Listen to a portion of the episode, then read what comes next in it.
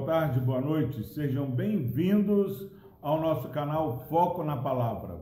Palavra do Senhor no livro de Juízes, capítulo 7, versículo 3, diz o seguinte: Apregou-a, pois, aos ouvidos do povo, dizendo: Quem for tímido e medroso, volte e retire-se da região montanhosa de Gileade. Então voltaram do povo vinte e dois mil e dez mil ficaram. Glória a Deus pela sua palavra. Meus irmãos, Deus, ele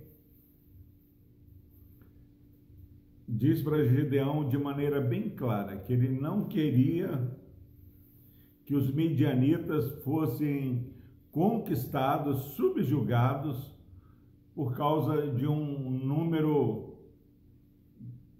grande de pessoas que compunham o exército de Israel. Porque Deus não queria que, ao vencer a batalha, o povo judeu, o povo de Israel, é, pudessem falar contra o Senhor, é, se gabando, dizendo: Olha como nós fizemos. E Deus então é, faz um processo de redução do número de é, soldados que iriam batalhar com Gideão contra os midianitas. Ele diminui o exército. Gideão ele vai para a batalha agora, não confiado na força do exército que estava com ele, mas na graça, na misericórdia, no poder de Deus que iria conquistar a vitória, iria dar a vitória para Gideão. É imperativo que nós é, possamos celebrar a nossa dependência do Senhor o mundo vive uma luta por independência. Mas nós somos o povo que dependemos totalmente do Senhor.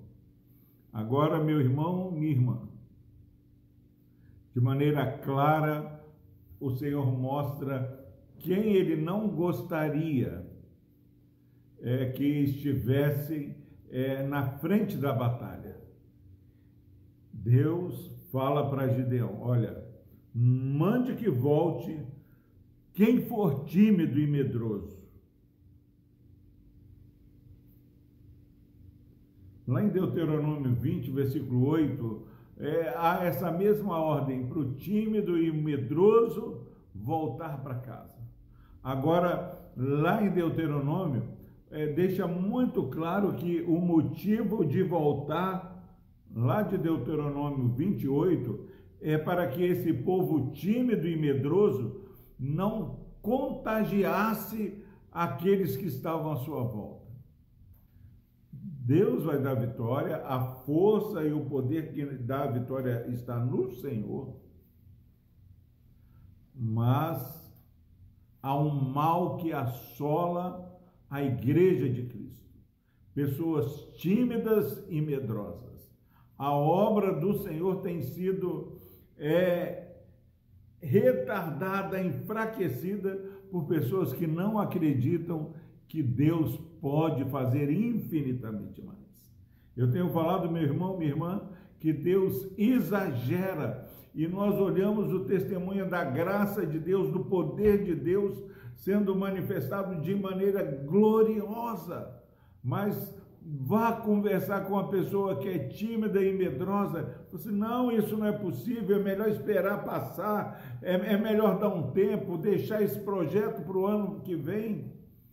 E Deus, apesar dele entender que um número grande de pessoas iria fazer com que o povo achasse que era eles que tinham poder, ao diminuir Deus tira pessoas que eram tímidas e medrosas. Há um mal que tem sido como um câncer na vida da igreja. Pessoas tímidas e medrosas. E não é tímido de comportamento, é pessoas que não acreditam no grande poder de Deus, são tímidos para pedir, são tímidos para sonhar tem medo, será que vai dar certo? Deus faz com que todas as coisas cooperem para o nosso bem. Se você quer levar à frente um projeto confiado no poder de Deus, não coloque nesse projeto pessoas que são tímidas e medrosas, pessoas que acham que Deus não pode. Deus pode todas as coisas. E diz o texto, meus irmãos, nesse capítulo 3, voltaram do povo 22 mil e 10 mil ficaram. Significa que há uma, um grande número de pessoas que estão vivendo uma vida tímida e medrosa, não confiando que Deus pode, que o nosso Deus tudo pode. Não seja tímido, não seja medroso e participe da grande vitória que Deus já tem preparado para todos nós. Deus abençoe a sua vida. Vamos orar.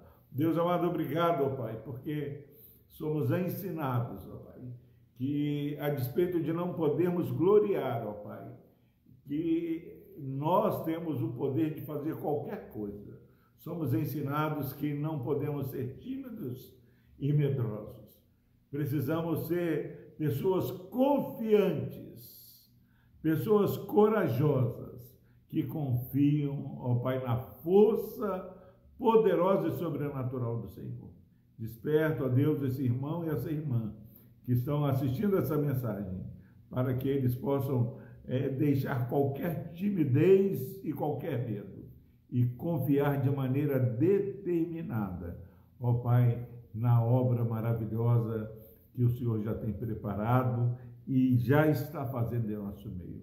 Por Cristo Jesus, ó Deus, nós oramos e agradecemos. Amém.